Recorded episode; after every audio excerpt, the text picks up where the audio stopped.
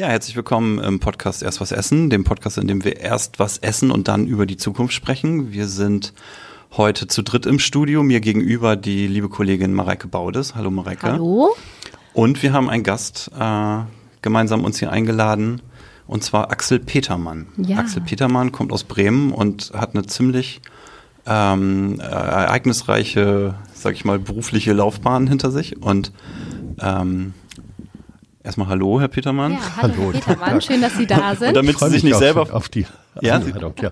Oder über die Einladung. heißt Ja, wir freuen uns auch sehr, dass Sie es möglich gemacht haben, hier nach Oldenburg zu kommen, zu uns in unser kleines Studio. Und damit Sie sich nicht selber vorstellen müssen, macht das die Kollegin. Genau, ja, Herr Petermann, äh, wir freuen uns sehr, dass Sie heute hier sind. Ich mache es mal ganz kurz, die meisten kennen Sie ja schon.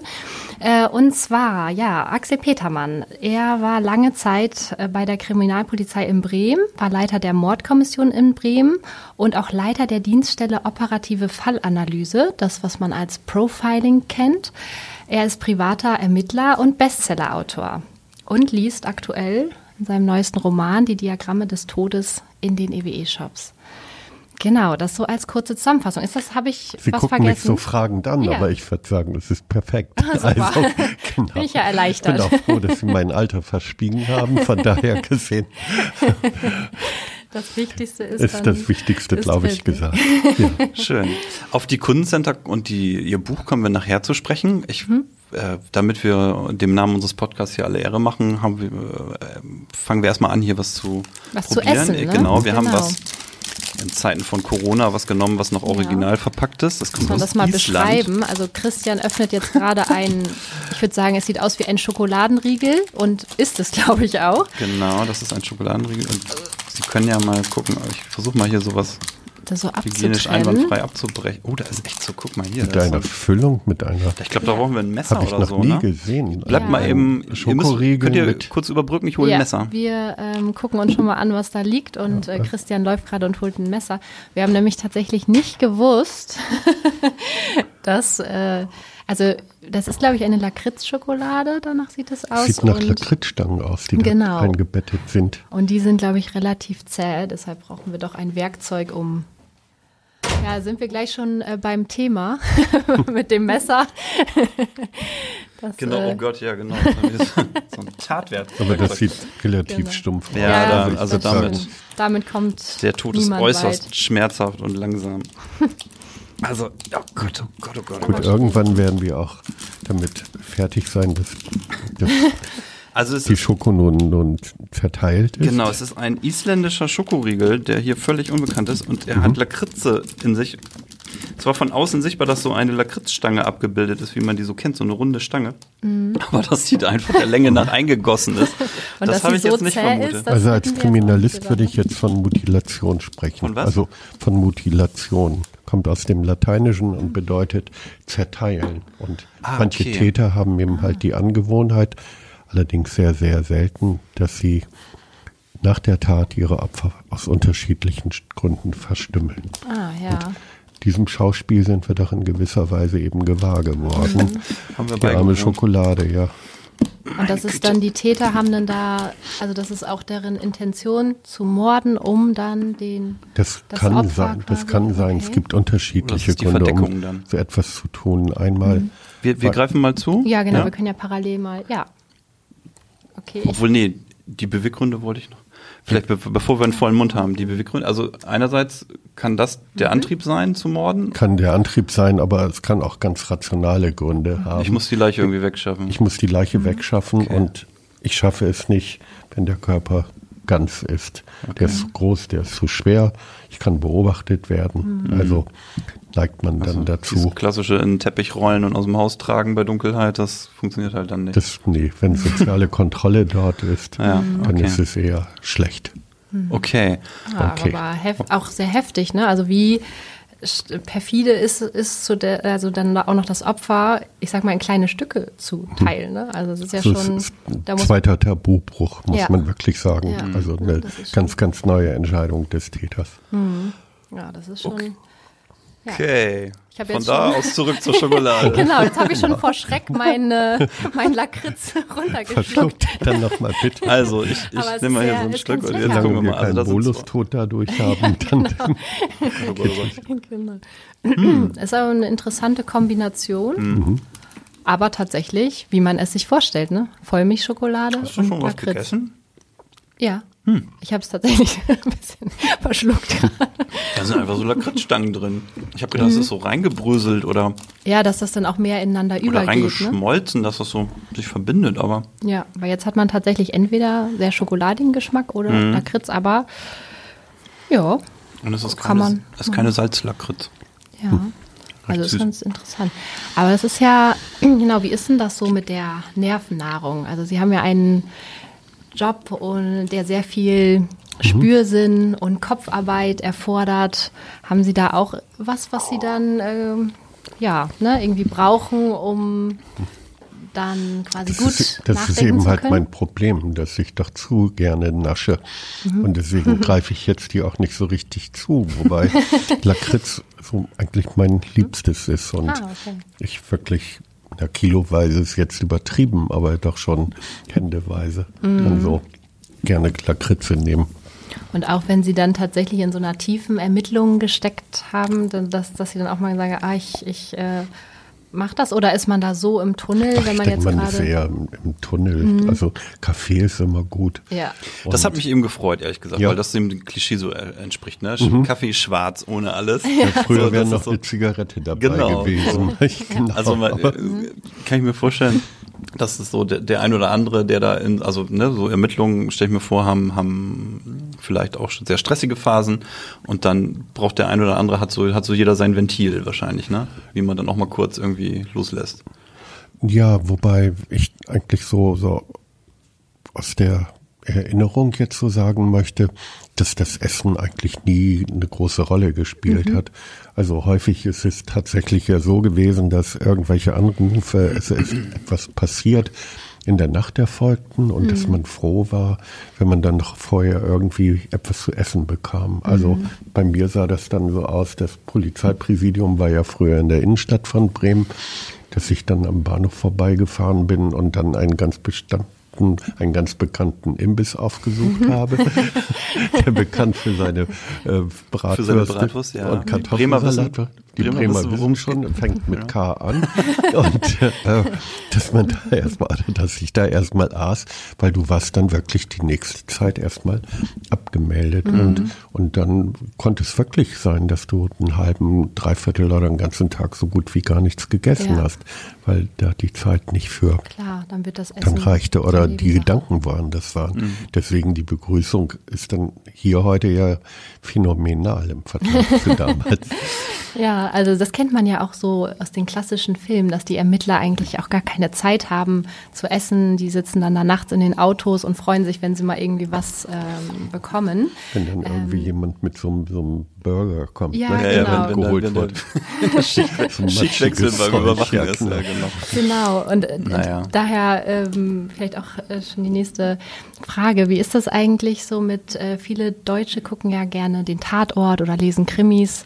Machen Sie das auch gerne oder ist Ihnen das vielleicht auch zu Sie waren ja? Berater auch für einige Tatorte, ne? Also für den Bremer, nee, für den Bremer Tatort? Also ich habe den Bremer Tatort ja so ab 2001, 2002 beraten, zweimal im Jahr. Und da sind ziemlich viele Produktionen dann zustande gekommen. Das habe ich ja gut 15, 16 Jahre gemacht. Und dann eben halt auch noch andere, aber allerdings nicht ganz so viele äh, andere Tatortproduktionen wie für Leipzig oder Münster. Ich weiß es ja gar nicht, NDR war auch dabei. Also solche Fälle. Ah, okay. Das heißt, die kommen dann schon der Realität relativ nah, weil sie eben dann auch ähm, entsprechend beraten, dass, dass das äh, ja Das ist authentisch immer mein dargestellt Ansatz wird. gewesen, dass der, der Tatort der Realität recht nahe kommt. Und bei den ersten ist es tatsächlich so gewesen, da habe ich dann das Exposé bekommen und nach und nach die einzelnen Schritte, die dann die Redaktion beziehungsweise der Autor dann festgelegt hatten. Und so habe ich dann immer versucht, so meine Kriminalistik damit hineinzubringen, mhm. habe mich hingesetzt und habe zu dem jeweiligen Mordthema, sage ich mal, mhm. die Theorie dann ausgearbeitet und war dann ganz ja, ganz erwartungsvoll gestimmt, was denn nun davon übernommen werden würde. Mhm. Und zu meiner großen Enttäuschung habe ich dann gelesen und habe gedacht, haben die meine, meine Anmerkung mhm. nicht bekommen. Habe dann also mit der Redaktion dann Kontakt aufgenommen und habe gefragt, sag mal, ja. Äh, wozu mache ich das denn hier alles?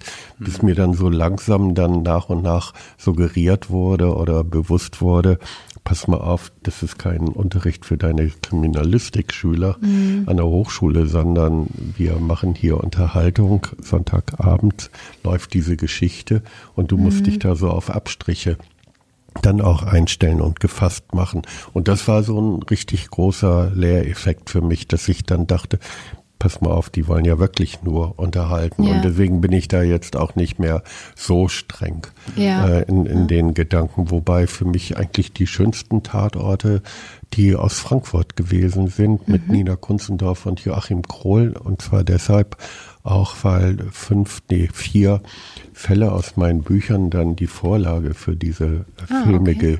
ge, äh, gewesen mhm. sind und äh, dass ich dann auch mit am Set dabei sein konnte mhm. und dann so Joachim Krohl dann zum Beispiel ganz genau einweisen konnte, wie untersucht man an mhm. einem Tatort einen Toten und so weiter. Also das war eine richtig spannende und richtig gute Zeit. Mhm. Also deswegen würde ich sagen, Kriminalistik muss sein. Was ich mhm. manchmal äh, vermisse, ist, dass es doch so ein wenig vernachlässigt wird, dass der Plot oder das Sozialkritische dann vielleicht doch äh, ja die mehr Bedeutung hat, mhm. als es eigentlich für mich bei einem guten Krimi denn dann auch erforderlich ja, wäre. Ja, okay, also da ist dann doch die ja die Ästhetik des Films, die dann für die Filmemacher im Vordergrund steht oder die dann das irgendwie auch ja. Sachen rausnehmen müssen, ne, um eben die Geschichte ja, da ist der Münsteraner Tatort ja wahrscheinlich ein gutes Beispiel. Ne? Da hat man so ein bisschen aufgrund der, der, der, der, Schauspieler, die das natürlich auch hergeben, so ein bisschen auf die Comedy-Ebene schon. Ja, deswegen bin ich ne? auch gespannt auf den, der jetzt demnächst dann kommen wird. Ich ja. glaube, im Dezember wird er dann okay. ausgestrahlt, die neue Folge, weil ich da dann eben halt mit beraten konnte. Und das ah, ist schon okay. eine abgedrehte abgedrehte Geschichte. oh, da sind wir genau. gespannt, ne? was, ja. da, was da kommt. Okay. Ja. Wir haben uns gefragt, ähm, Sie sind ja als Profiler einer der ersten, wenn nicht der erste. Nein, der erste nicht. Also einer, einer der, der, ersten, in mhm. Deutschland gewesen, die das, die diesen Zweig der Kriminalistik quasi ähm, ähm, hier auch bekannt gemacht haben oder, oder ausgeübt haben. Ähm, das heißt, sie können eine sehr lange äh, Wegstrecke quasi da auch ähm, in, der, in der Rückschau betrachten. Wenn Sie mal die heutige ähm, weil wir ja über die Zukunft reden, die heutige Zeit oder vielleicht auch das, was in den nächsten Jahren so sichtbar wird, ähm, äh, sich vor Augen führen. Im Vergleich dazu, muss es für Sie als Profiler oder für heutige Profiler nicht eigentlich ein Geschenk sein, dass jeder Mann in den sozialen Medien freiwillig Profile von sich anlegt? Oder wie, wie ist sowas zu bewerten?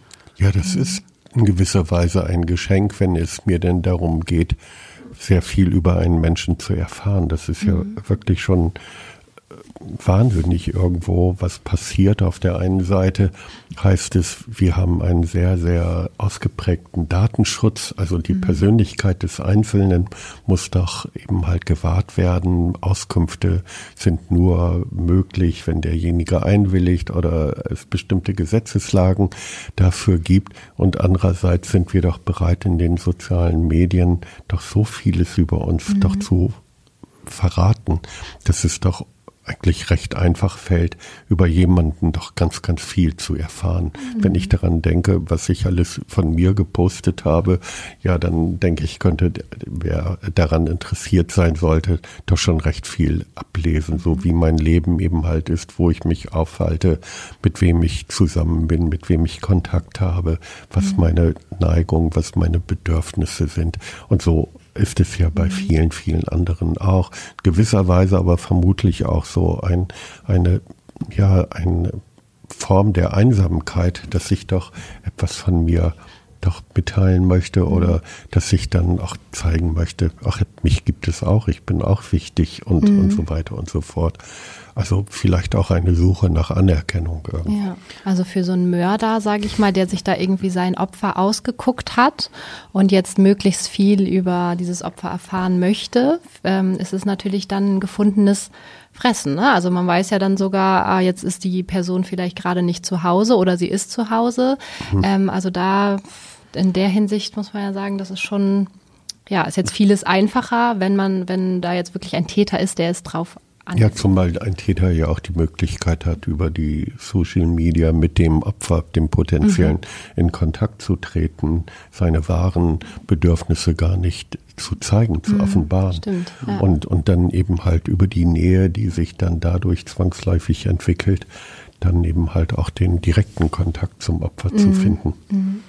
Wird sowas mehr? Also hat man das jetzt auch dann in den letzten Jahren dann häufiger erlebt, dass die sozialen Medien da eine Rolle spielen? Also es gibt Taten, bei denen Täter natürlich zu Opfern Kontakt gesucht haben. Mhm. Zum Beispiel auch, wenn es so in dem Bereich der Pädophilie geht, also mhm. dass Kinder dann eben halt missbraucht werden sollen, dass Kontakte über Kinder dann oder zu Kindern dann erfolgen, dass man sich selbst als Kind ausgibt, um mhm. dann eben halt dann auch die Nähe zu haben. Mhm. Also ich kenne den einen oder anderen Fall, wo tatsächlich über Social Media dann mhm. auch Kontakte geknüpft worden sind. Mhm. Deswegen ist es auch immer sehr, sehr wichtig, wenn ich einen wenn es einen Fall gibt und der zu analysieren ist, dass man dann die Opferpersönlichkeit nicht vergisst, dass man sich mhm. eben halt fragt, äh, wer ist dieser Mensch überhaupt, finde ich in dessen Biografie einen Ansatz dafür, die, der die Tat erklärt. Mhm. Also man arbeitet bei der Fallanalyse mit drei Säulen in gewisser Weise, Entscheidung des Täters, die er trifft bei der Tat. Also die Herangehensweise, die Kontaktaufnahme, die Wahl des Werkzeuges, der Tatwaffe, aber auch die Art wie er Verletzungen zufügt, wie er tötet, was er mit dem Opfer anschließend macht.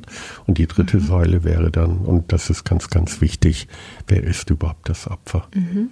Und das unterscheidet sich, meine ich, auch von dem Vorgehen bei der klassischen, ich sag mal, Mordkommission. Da geht man nach der, nach den Spuren und als mhm. äh, Profiler denkt man eben ein bisschen anders und geht da mit diesen drei Säulen dran. Ist ja, so? also im Prinzip haben Sie das schon eben ganz richtig gesagt. Man mhm. arbeitet als Mordermittler auf der Spur all das, was der Tatort, all das, was das Opfer an Hinweisen bietet oder in sich birgt, wird äh, gesichert, wird analysiert, wird interpretiert und soll zum Täter führen. Also mhm. ein ganz einfaches Beispiel, man hat eine Blutspur, man hat einen Fingerabdruck, dieser Fingerabdruck wird klassifiziert, die Blutspur mhm. wird typisiert, welche DNA-Merkmale habe ich und finde ich identische Merkmale in einer Datei, die beim BKA ist oder mhm. bei mir im, im Landeskriminalamt. Mhm. Also das ist ein sehr, sehr täterorientiertes Vorgehen.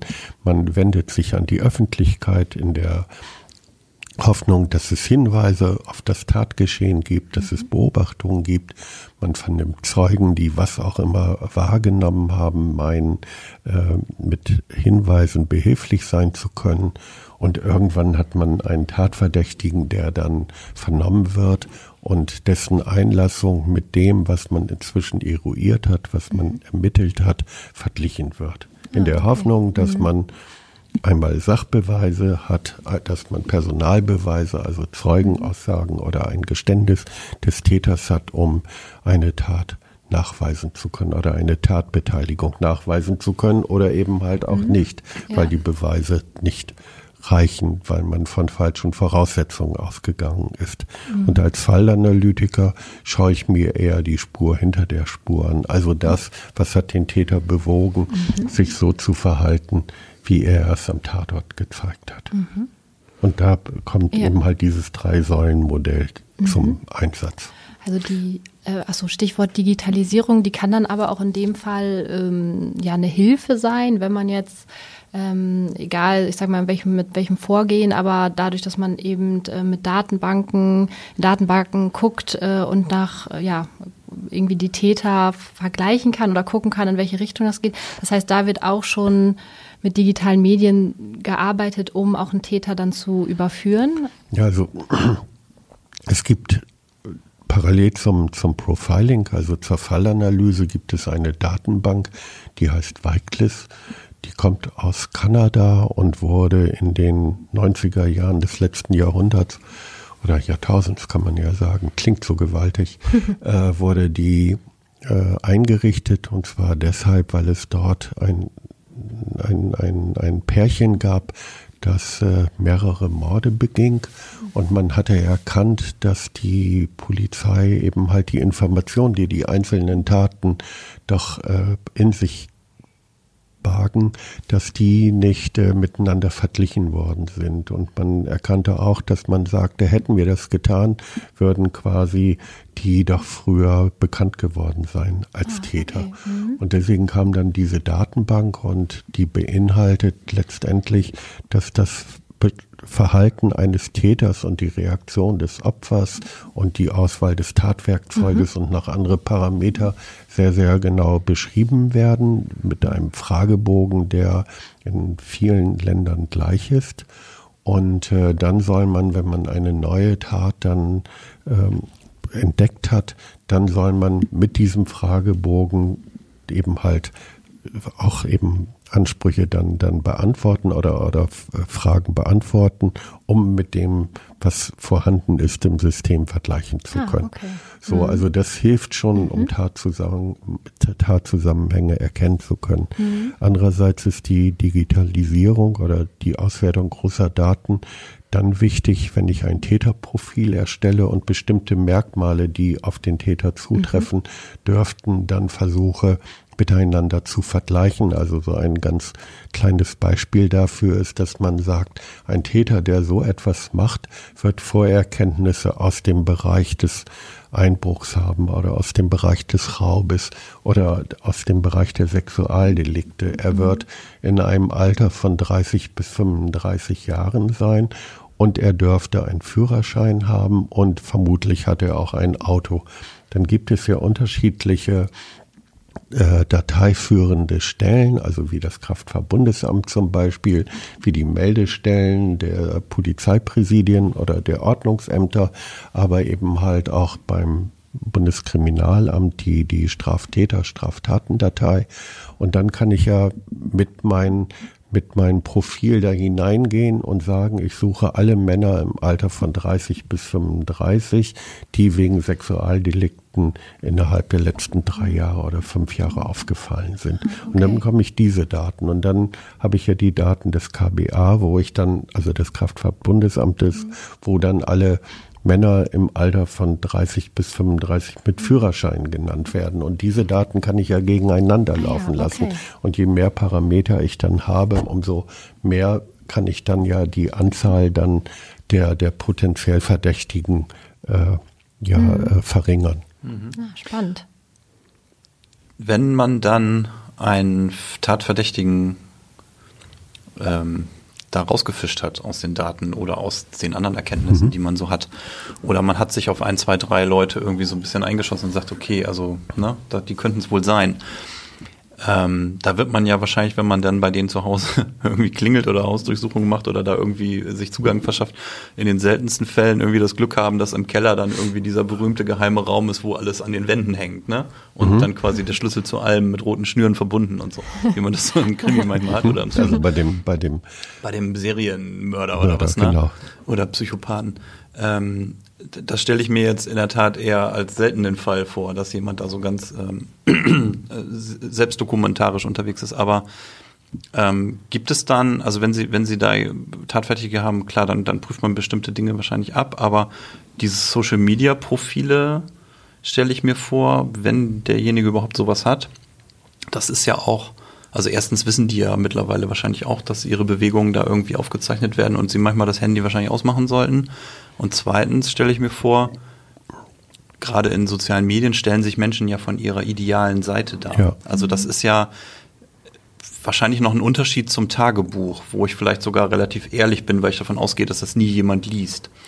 Ähm, in früheren Zeiten oder heute schreiben wahrscheinlich Leute auch noch Tagebuch, aber in den sozialen Medien wird, stellt man sich ja oft auch eher von seiner Seite da, wie man eigentlich gerne gesehen werden möchte. Ne? Ja. ja. Das werden ja zum Teil dann auch äh, Kunstwelten aufgebaut. Also da muss man sicherlich auch sehr kritisch mit diesen, mit diesen Angaben und Informationen, die man daraus geht, dann umgehen. Ja, ja klar, ne? muss man sehr kritisch damit umgehen, muss man sowieso mit allen Informationen, die man bekommt, mhm. umgehen. Und deswegen ist es auch so, eigentlich ein, ein, ein Ansatz, den die Fallanalyse doch auch vertritt, dass man nur die Informationen glaubt, die man selbst überprüft hat, mhm. weil alles andere eben halt doch auch eigenen Beeinflussung unterlegen kann, sage ich mal. Also man lässt sich doch auch ganz gern so von Hoffnung, von Wünschen treiben mhm. und erwartet irgendetwas, was man erwartet oder möchte es bestätigt finden.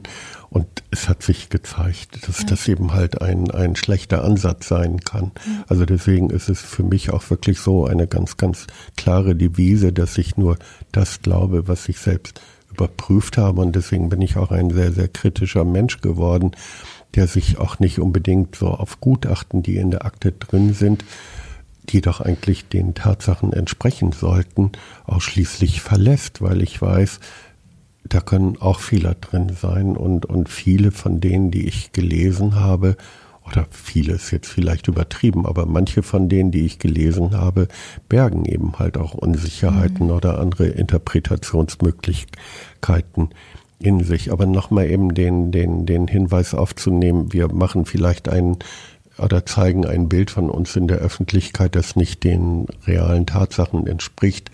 Also bei der Fallanalyse, bei der Profilherstellung beschreibe ich einen potenziellen Tätertyp.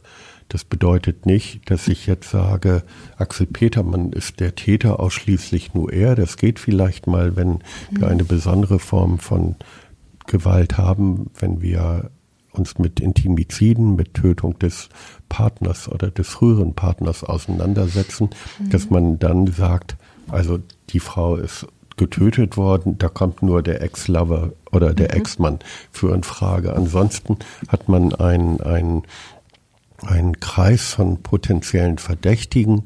Das können fünf oder zehn, das können auch manchmal mehrere äh, sein.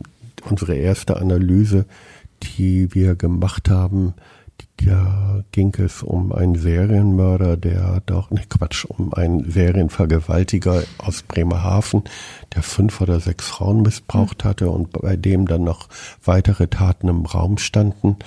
Und da haben wir dann eine Zahl von 2000 Männern äh, herausgeholt. Also da waren wir noch nicht so, mhm. so weit, wie wir es heute sind. Und die wurden dann alle handverlesen, dann, dann überprüft. Aber auch um, um diese große Anzahl möglicherweise reduzieren zu können, muss man sich natürlich dann mit dieser Person oder mit diesen Personen auseinandersetzen und sich auch fragen, was habe ich denn an objektiven Spuren überhaupt vom mhm. Tatort, vom Verbrechen?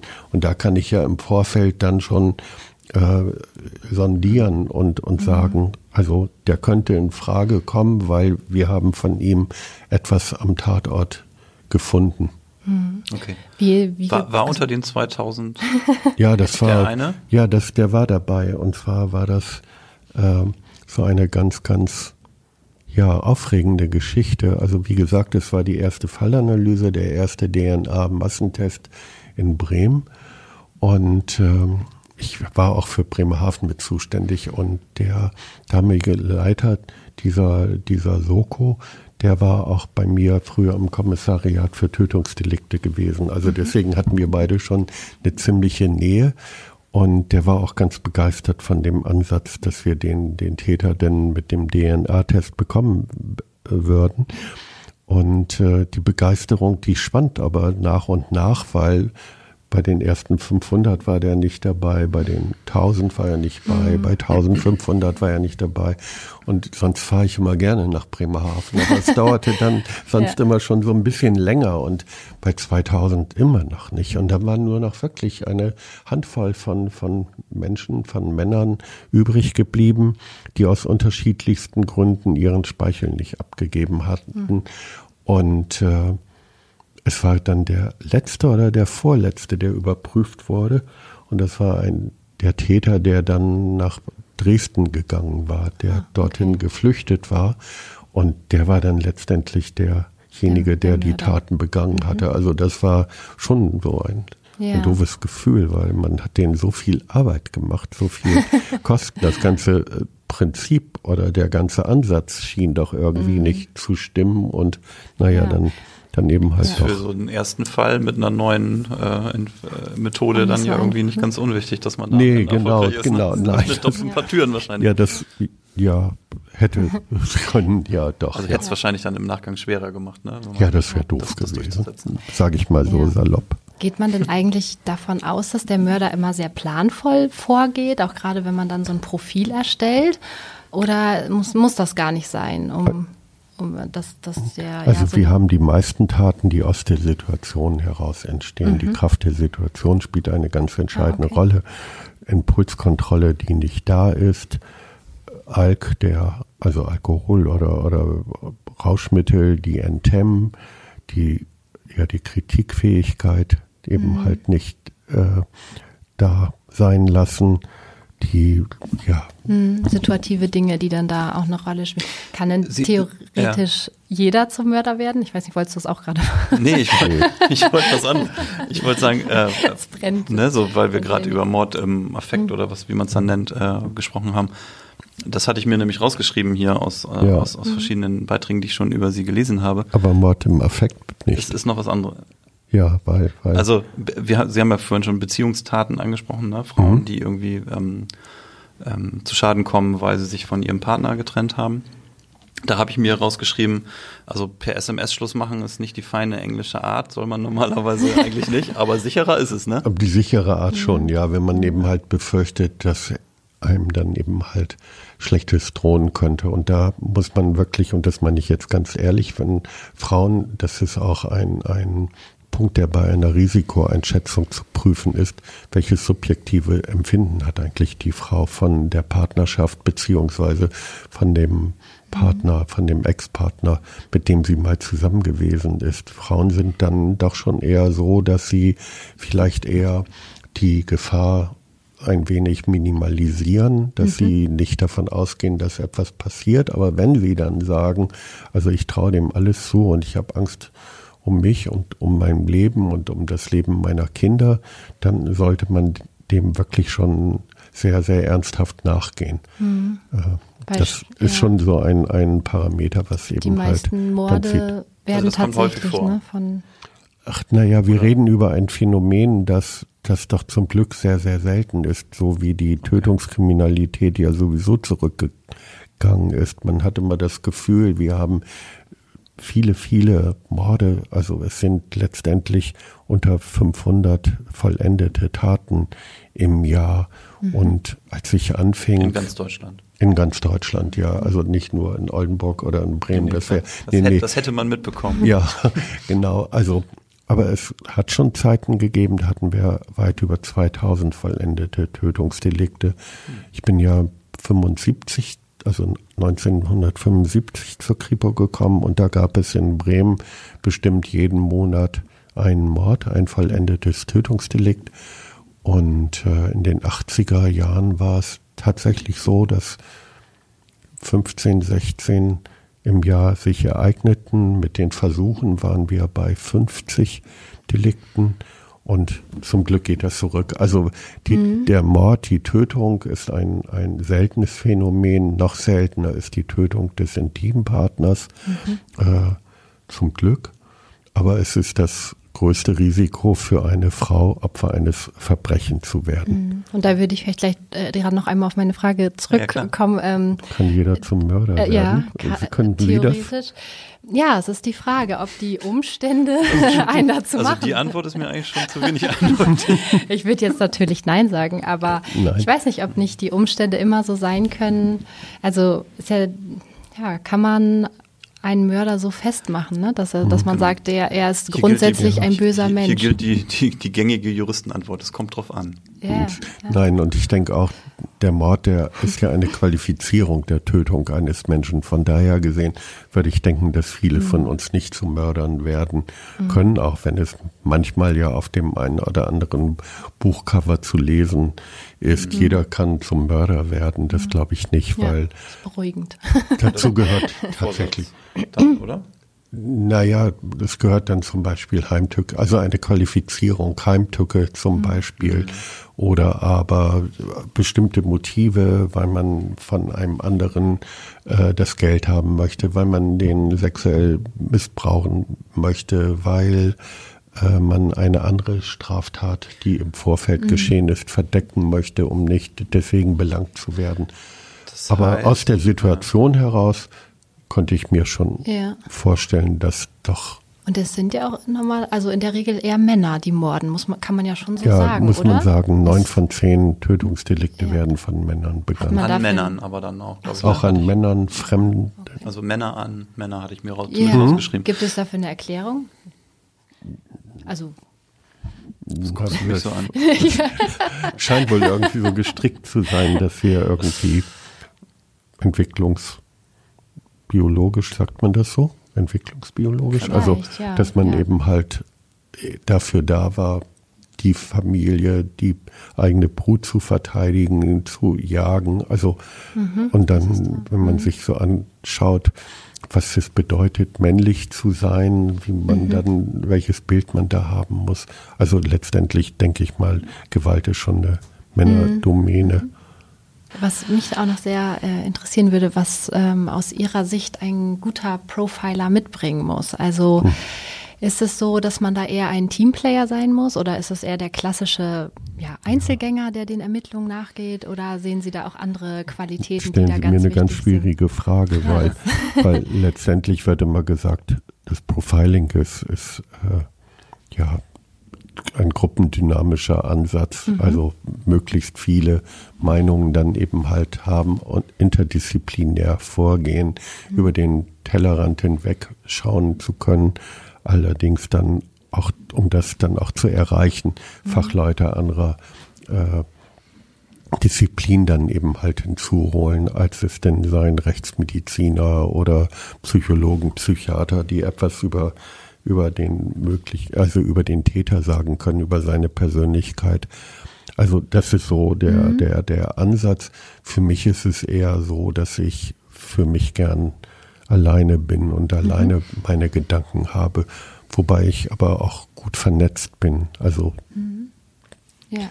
bei mir ist es so, dass wenn ich irgendetwas glaube oder von etwas überzeugt sein möchte, dann, dann will ich mir meine Ansätze auch bestätigen lassen. Mhm. Und das bedeutet eben halt, dass ich enge Kontakte zur Rechtsmedizin habe oder zu anderen Disziplinen, von denen ich meine, dass die mir gerade ja, helfen können. Ja, ja mal, also ich habe auch einige ähm, gelesen, so eine Affinität für das Böse oder ähm, der, der Reiz des Verbrechens, muss man sowas haben, eine Affinität zu dem Bösen, würden Sie ja, ich denke mal, oder? das Böse darf nicht erschrecken. Mhm. Also ich denke, dass es mir in den Jahren gelungen ist, zu abstrahieren, dass ich letztendlich das versachlichen kann, dass ich nur das, was geschehen ist, was faktisch sich zugetragen hat, dass ich das sehe und dass ich all das andere, das ja die Gefühle mhm. vom, vom, vom Opfer eben halt ausblende. Ich will nicht das Leid des Opfers sehen, das soll mir nicht gewahr werden. Ähm. Und gleichzeitig muss man sich ja auch sehr da reinfühlen in die, in die, ich weiß nicht, ins, in das Opfer oder auch in den Täter. Ja. Also ähm, zumindest in die Situation. Genau, in die, die Situation, Situation, ja. Wie war die Interaktion mhm. da mhm. zwischen den beiden? Wie mhm ist der Täter vorgegangen? Wie hat er dominiert? Wie hat das Opfer reagiert? Hat mhm. es irgendwie vom Opfer Vorschläge gegeben, Bitten, doch etwas nicht zu tun? Und wie hat der Täter darauf mhm. reagiert? Also auch so ein bisschen so eine Gratwanderung, sich in die Situation einfühlen, aber auch immer noch die nötige Distanz wahren, um genau. den Fall objektiv ja. Also das heißt, Sie, Sie, Sie versuchen eher das kriminalistische Rätsel, das Puzzle zu sehen und die Informationen, die ja, dafür das ist, da, das da ist sind. genau das, okay. das Rätsel, das dahinter dieser Tat steckt. Mhm. Das interessiert mich so. Wie kam es dazu? Und warum haben wir diese Spuren, die man dort am Tatort hat? Ja, jetzt ist mir auch mal eine Frage von vorhin wieder eingefallen. Ähm, Sie haben gesagt, es gab früher deutlich mehr ähm, Tötungsdelikte oder Morde. Jetzt sind es irgendwie 500 im Jahr in Deutschland. Woran liegt das? Weil man mittlerweile, weil alle wissen, dass man besser aufklären kann? Oder sind die Leute, haben eine bessere Impulskontrolle? Ach, ich glaube nicht, oder? dass es daran liegt. Ich, ich frage mich auch, woran liegt das? Und ein paar Beispiele sind mir eingefallen. All das, was mit der Kindstötung, also nach der Geburt, unmittelbar nach der Geburt erfolgt, ist doch deutlich zurückgegangen. Ich habe mal Obduktionsprotokolle für Bremen ausgewertet, der 60er Jahre. Da gab es, ich meine, so acht, neun, zehn Tötungsdelikte dieser Art. Äh, Also, dass Säuglinge getötet wurden. Und mit Pro Familia und mit der Pille ist doch f- vieles zurückgegangen. Wann haben wir das mal, dass Mütter ihre Neugeborenen töten? Das ist ja auch wahrscheinlich eher was, was im häuslichen Umfeld dann passiert ist, ne? Also Stichwort Haus, Hausgeburten und Krankenhausaufenthalte bei Geburt. Naja, es waren dann eben halt verschwiegene, Ge äh, verschwiegene Schwangerschaften. Ja. Also jetzt, ich meine jetzt auch nicht Hausgeburt mit Hebamme, sondern einfach quasi alleine. Äh, Ja, es waren dann, ja, es waren verschwiegene Schwangerschaften, die möglicherweise gar nicht selbst als Schwangerschaft, also ein Zustand, der nicht als Schwangerschaft wahrgenommen worden ist oder wo bewusst die Öffentlichkeit getäuscht worden ist, wo dann das Kind dann, dann unmittelbar nach der Geburt getötet wurde. Aber auch, ich denke mal, sozial, nee, was sagt man denn dazu? Gesellschaftliche, so jetzt haben wir, aber auch gesellschaftliche Veränderungen dürften auch eine Rolle spielen. Es gab doch wirklich regelmäßig Tötung von, von homosexuell veranlagten Männern. Und seitdem das kein Tabu mehr ist, seitdem es nicht mehr sanktioniert wird, also Homosexualität war ja in Deutschland verboten und wer als Homosexueller identifiziert wurde, der konnte deswegen ja auch verurteilt worden und werden und wurde ins Gefängnis gesteckt. Also und heute ist das ein Thema, da kann jeder sagen, ich bin, bin, bin schwul und das ist gut so. Ja. Und damit ist eben halt auch die Kriminalität zurückgegangen. Man braucht nicht mehr am Bahnhof sich ein Strichjungen zu holen oder in irgendeinem windigen Pissoir darauf zu lauern, dass da jetzt gerade jemand mal ist. Oder den mit nach Hause zu nehmen, versteckt und äh, ohne dass es die Nachbarn mitbekommen und und dann wird man eben halt Opfer eines Raubes. Also das ja, zum Glück haben sich da die Zeiten geändert, Ja, ne? genau. Das tatsächlich, ja. Wir sind schon ähm, eine Dreiviertelstunde hier fast unterwegs miteinander, deswegen Mhm. würde ich vorschlagen, lassen Sie uns nochmal auf Ihr Buch kommen oder auf Ihre Bücher. Ja. Also diesen Wechsel vom, vom Ermittler am Schreibtisch zum Autor am Schreibtisch, Buchautor. Ähm, Der begann früh. Der Ja. begann früh, haben Sie früh angefangen, Dinge Ich habe das, aufzuschreiben? ich für habe sich, nee, oder? ich habe das, also jetzt was die Bücher betrifft, ich habe das erste Buch ja schon 2010 herausgebracht. Ja, da waren Sie Und noch aktiv dann, oder? Und da war ich ja noch aktiv. Und das war dann, jetzt haben wir 2020, 2010, genau, ist das herausgekommen. Und dann habe ich ja noch ein bisschen gearbeitet, vier Jahre dann noch. Und für mich war aber klar, dass ich, wenn ich mal pensioniert werden würde oder in den Ruhestand gehe, dass ich dann nicht ruhelos sein wollte. Und deswegen habe ich dann gedacht, ach, du schreibst mal einfach über deine, deine Erfahrung. Und ein zweiter Ansatz war auch der, dass ich das Gefühl habe, dass mit der DNA-Entwicklung, was ja auf der einen Seite auch ein, ein ganz, ganz großer Segen für die Tataufklärung ist, aber dass die Kriminalistik doch eher verloren geht, das kriminalistische Denken, besser gesagt, verloren geht. Und deswegen wollte ich dann eben halt auch die Bücher dann Mhm. Das schreiben. ist ja auch das, was ähm, ja die Leser zu schätzen wissen, dadurch, dass es so nah am Geschehen geschrieben ist, was natürlich auch viele Grausamkeiten nicht ausspart, um es mal so zu sagen, aber das macht es natürlich auch besonders spannend. Ne? Also das, Mussten Sie sich da vom Schreiben hin entwickeln irgendwie, weil also so ein, so, ein, so ein kriminalistischen Bericht und auch mit der Sprache, die der Kriminalistik so inne Ja, und das- Behörden und so, das ist ja was völlig anderes. Ja, das, das ist wirklich etwas völlig anderes, wobei ich glaube ich nie so mein so ein Polizistendeutsch hatte.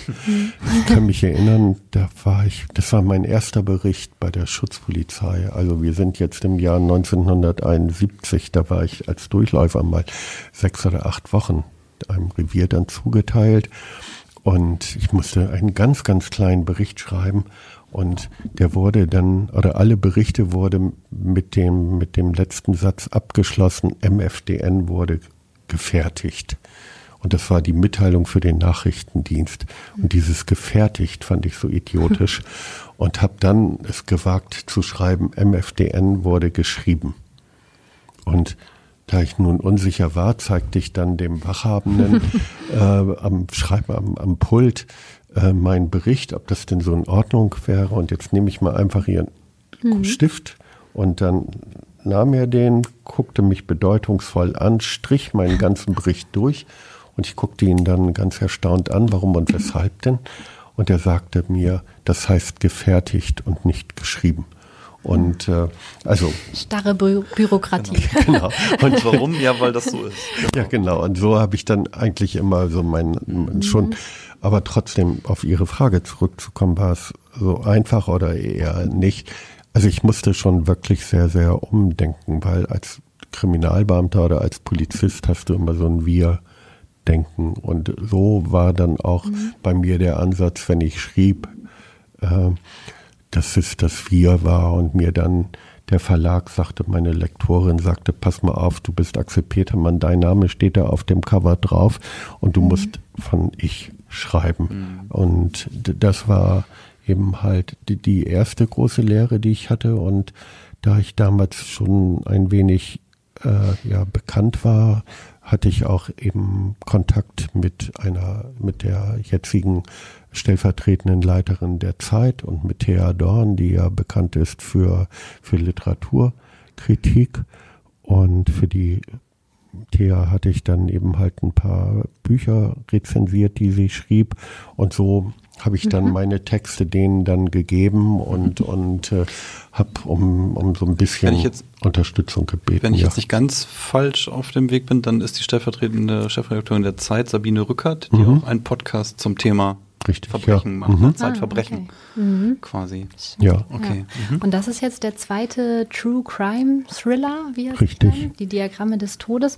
Haben Sie denn ähm, auch schon was für die Zukunft geplant oder ist da noch nichts spruchreif? Ja, für die Zukunft im nächsten Jahr möchte ich wieder ein Sachbuch schreiben oder besser gesagt, äh, nee, ich bin noch nicht in den Startlöchern, aber das Exposé steht und ist auch schon beim ja. Verlag und die Fälle sind ausgewählt, die ich dann da beschreiben möchte. Und das sind dann ausschließlich Fälle, die sich äh, so nach meiner Pensionierung dann, dann, ja, die an mich herangetragen worden sind. Und es wird international. Also das Oh, ist so spannend. ganz schön, weil, weil ich jetzt so letztendlich doch jetzt auch von Menschen dann aus dem Ausland angefragt werde. Und so, wenn alles klappt, wird es einen Fall aus Deutschland geben, einen, der sich in Griechenland zugetragen hat, einer aus der Schweiz und einer aus Österreich. Und das sind auch all die Orte, an denen ich dann gewesen bin oder noch hinfahren werde. Ich möchte da so ein, so ein Parallelschreiben machen, so das, was ich dann recherchiere, soll dann gleich damit einfließen in das jeweilige Kapitel. Ja, das klingt spannend. Mhm. Ja. Das heißt, Sie kommen, kommen ein bisschen rum oder sind rumgekommen in letzter Zeit, auch aufgrund dieser Tätigkeit. Ja, genau. Bei Also, uns kommen sie ja nur so ein bisschen rum in der Region, weil unsere, Ja, unsere also- EWE-Shops oder unsere, unsere Servicepunkte heißen, glaube ich, ähm, äh, wo sie lesen, hier natürlich in der Region haben. Ja. Das machen sie ja auch schon. Ähm, das haben sie das, des Öfteren mit, mit, ist das jetzt das zweite Buch, dritte Buch, weiß ich gar nicht. nee, ich überleg mal. Also Also die Diagramme des Todes habe ich jetzt, Gast. die Elemente des Todes waren im letzten Jahr, aber da war ich ja so ein bisschen mal für, für ein paar Veranstaltungen ausgefallen. Dann habe ich aus dem Profiler gelesen und aus meinem ersten Buch Auf der Spur des Bösen. Ich glaube, das ist jetzt die vierte Runde, die ich bei EWE äh, Ah, ja. laufe. Also tatsächlich. Das hat auch Gast. immer noch viel Publikumszuspruch und, und mhm. die Leute freuen sich. Was interessiert die besonders? Was nehmen sie so wahr, wenn die mit ihnen da in Kontakt kommen? Ich, was, ich, ich stelle mir das interessiert so vor, oder die, die Menschen interessiert? Warum kommen die Menschen? Also natürlich haben die die Bücher wahrscheinlich gerne gelesen oder finden sie als Person spannend. Ähm, Sie lesen dann da, erzählen aus Ihrem Leben und aus Ihren Fällen. Gibt es danach dann noch so eine Art Fragemöglichkeit für die oder kommen die ja. danach noch einzeln auf Sie zu? Mhm. Also ich, ich mache keine klassische Lesung. Also es bedeutet, dass ich viel über mich erzähle, dass ich immer natürlich immer wieder mal lese, aber nicht das ganze Buch, das ist ja völlig klar, mhm. so, so aus zwei, drei Kapiteln, dass ich da so eine, so eine Zusammen, ja Quatsch, so ein Extrakt dann lese und den dann auch jeweils erläutere. Ich möchte eben halt, dass die Sprache rüberkommt, dass aber auch die Emotionen, die in dem Buch drin stecken, dass die dann herüberkommen, dass das war immer mein Ansatz, dass der Leser oder der Zuhörer sich mitten im Geschehen fühlt, als würde er so quasi aus einer Vogelperspektive beobachten und dabei sein, mhm. wie denn da agiert wird, was da gerade abläuft. Oder aber eben halt auch, dass er so Einblicke gewährt bekommt, wie ist es eigentlich, wenn man als Fallanalytiker oder Mordermittler mhm. denkt oder recherchiert, aber jetzt aber eben halt auch gerade bei den Diagrammen des Todes in den Kopf des Täters eben halt dann mhm. äh, ja, hineinkommt. Mhm. Ja, spannend. Ich würde sagen, bevor wir zu unserer Abschlusskategorie kommen, würden wir noch einmal zu den Kollegen switchen, um vielleicht einmal zu klären, Warum macht EWE e das überhaupt mit den genau, Veranstaltungen? Wir haben ja vielfältige Lesungen in den, in den Kundencentern und in den ähm, äh, Shops. Ähm, warum machen wir das? Wir fragen genau. mal nach bei den Kollegen. Genau. Ja, und jetzt haben wir hier zwei Kollegen aus dem Marketing bei uns. Da freuen wir uns sehr. Swantje Lambert zu Lage und Alexander Kulp. Schön, dass ihr da seid. Schön, dass wir da sein dürfen. Ja, herzlich willkommen. Könnt ihr uns da mal ein bisschen Licht ins Dunkel bringen? Warum machen wir diese Veranstaltung in den Shops? Ja. Äh, das äh, ist eine Geschichte, die jetzt schon wirklich äh, weit über zehn Jahre eine gewisse Tradition gebildet hat. Wir verfügen halt in elf Standorten über einen angegrenzten Veranstaltungsraum in den Shops. Und der wurde seit jeher für solche Sachen genutzt. Am Anfang waren das wirklich nur reine Kochveranstaltungen, so klassisch EWE, e, Gaskochen, Stromkochen, Vergleich. Und schnell haben wir gesehen, haben wir gesehen, dass das ähm, Themenfeld sehr viel breiter gefasst werden kann. Da ging es in Richtung Gesundheit, Vorträge. Dann ist mal der eine oder andere äh, Referent aufgetreten, hat einen Vortrag auch zu, zu technischen Dingen ähm, gehalten, wie Wärmetechnik oder so etwas. Erdgasautofahren und solche Sachen. Ne? Erdgasautofahren. Ne? Der Autopapst war auch schon mal hier, ganz ja. genau. Und so hat sich über die Jahre das eigentlich sehr schön entwickelt. Mhm. Immer natürlich nach Nachfrage der mhm. Besucher. Ja. Ne, das ist ganz klar.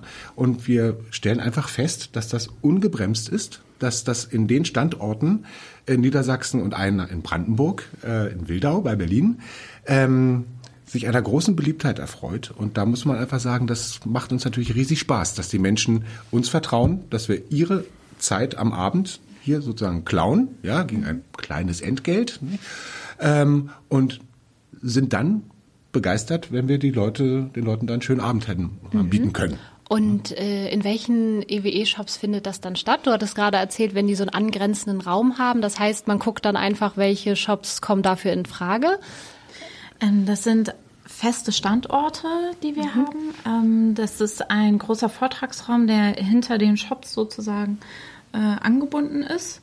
Und ähm, das fängt an in äh, Bremerförde, Kloppenburg, Toschstedt, Haselünne und so weiter. Leer.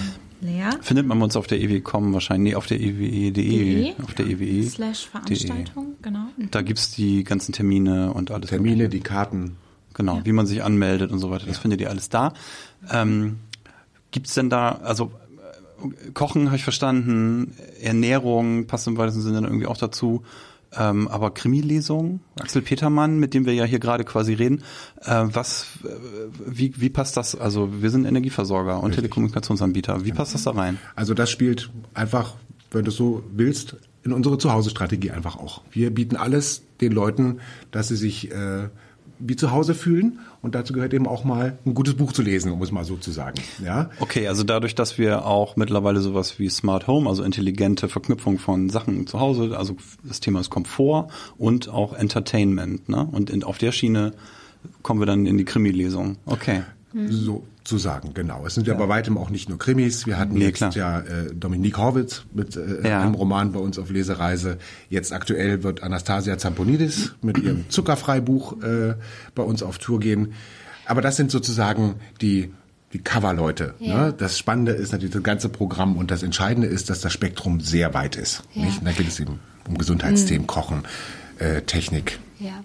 Wie kann man sich das denn vorstellen? Wie äh, plant ihr denn so ein Jahr? Also wie kommen denn dann die Veranstaltungen, die es jetzt sind, ins Portfolio? Könnt ihr da mal so einen kleinen Einblick geben?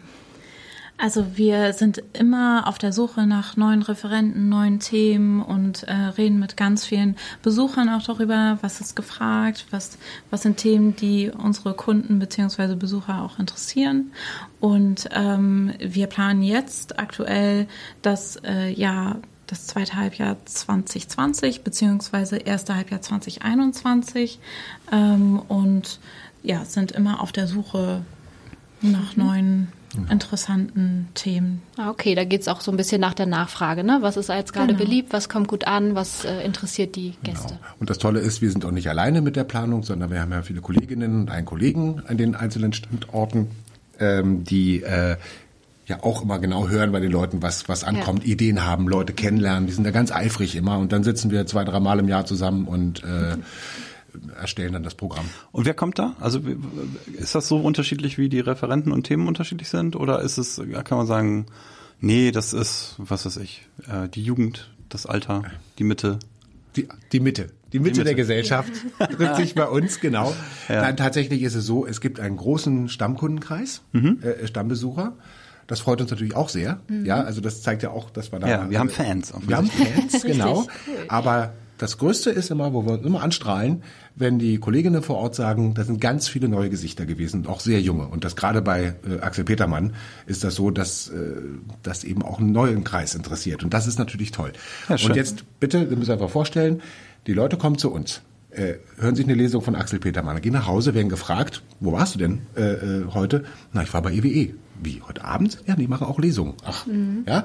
Also das ist jetzt nicht der unsympathischste äh, Zusammenhang, in dem Ja. wir gestellt werden können.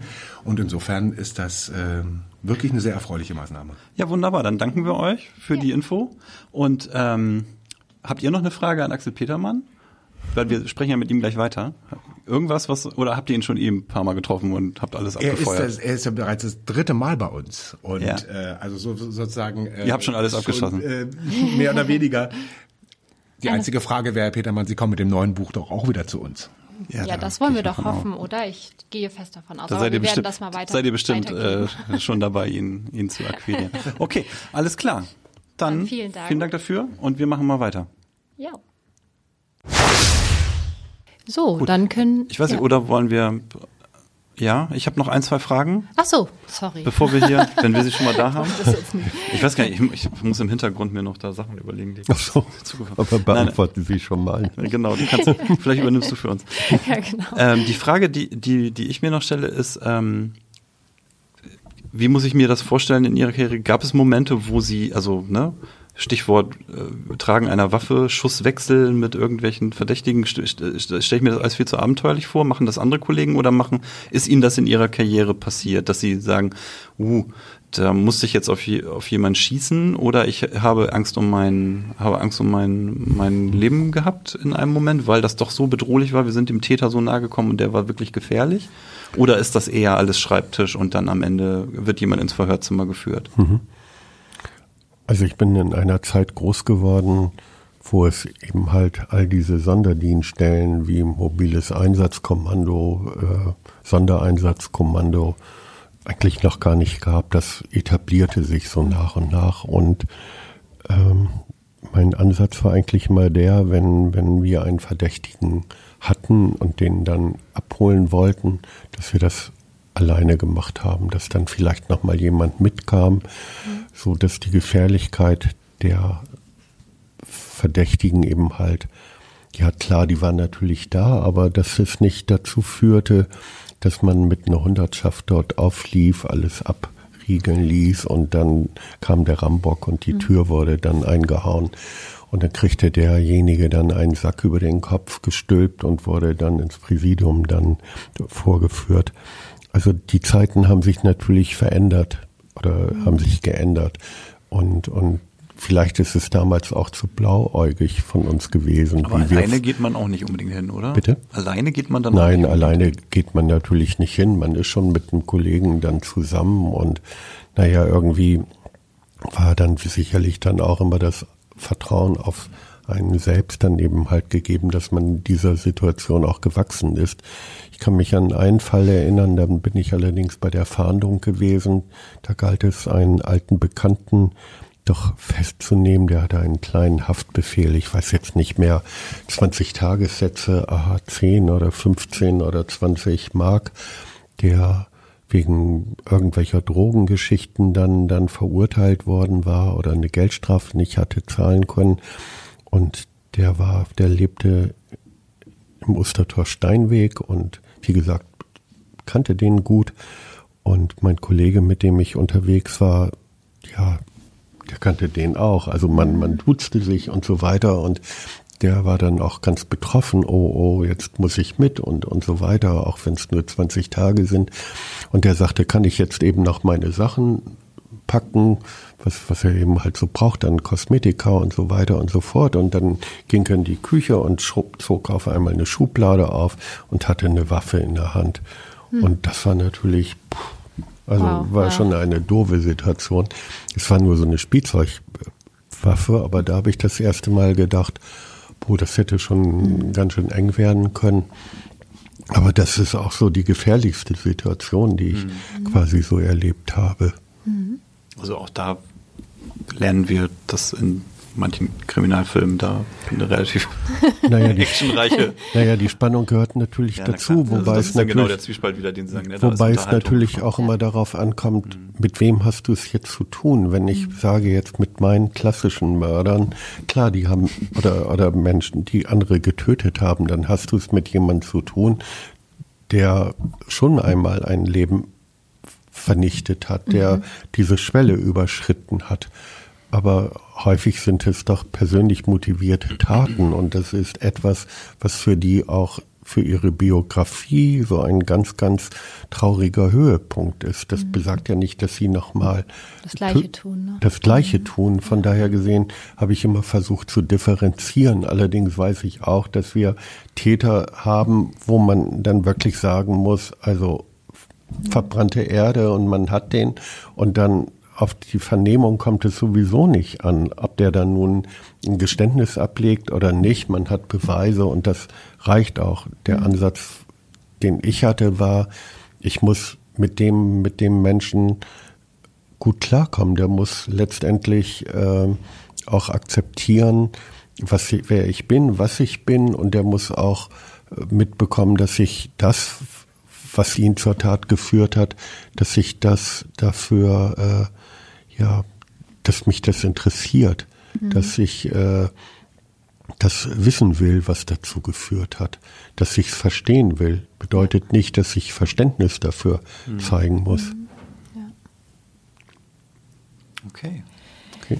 Gut. Das ist doch ein gutes Schlusswort. Ja, ja, dann kommen wir jetzt zur letzten Kategorie, ja, oder? Also ich, äh, hast du noch eine Frage, Christian? Nein, ich bin durch. Für heute ja, alles gut. Genau, ja, Herr Petermann, wir haben jetzt ganz viel erfahren. Jetzt kommen wir zu unserer letzten Rubrik. Was hat Zukunft, was hat keine Zukunft? Fällt Ihnen spontan was ein? Was könnte Zukunft haben? Das äh, zur Erläuterung vielleicht. Das muss, das kann sehr faktisch sein, wo Sie sagen, ja, das, mhm. ne, das ist auch für jeden plausibel. Das wird irgendwie keine Ahnung Robotik wird Zukunft haben oder so, das denke ich mir jetzt gerade aus. Äh, hat jetzt mit unserem Thema nichts zu tun. Es kann aber auch, wir, wir nutzen das manchmal auch, wo man sagt so, eher in dem Sinne, ich finde, das sollte keine Zukunft haben. Mhm. Auch wenn es unwahrscheinlich ist, dass mir dieser Wunsch erfüllt wird oder ja. es sollte Zukunft haben, auch wenn das im Moment nicht danach aussieht.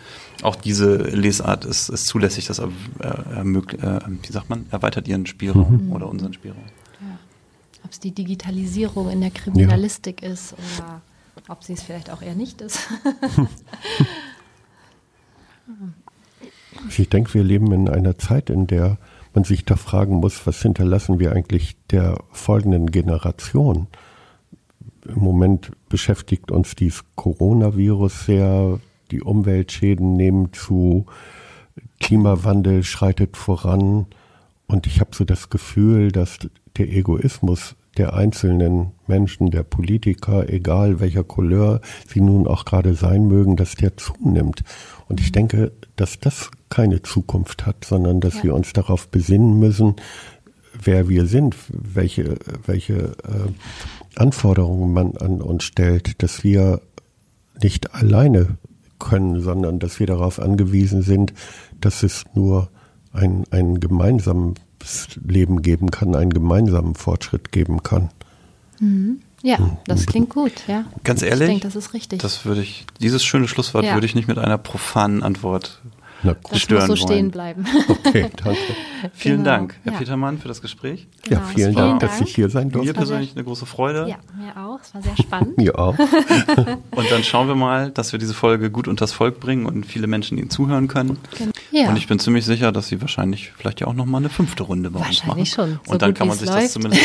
ja, wäre nicht schlecht. Zumindest. Und ich habe auch gelesen, dass Sie gelegentlich woanders lesen, wo nicht EWE dran steht vorne an der Tür. Das machen Sie ja ja, auch, oder? Ja, ja, bin also, gespannt, was sich daraus man kann sie, wird. Man kann sie finden. Genau, ja. okay. Ja, sehr schön. Vielen Herzlichen Dank. Dank. Danke.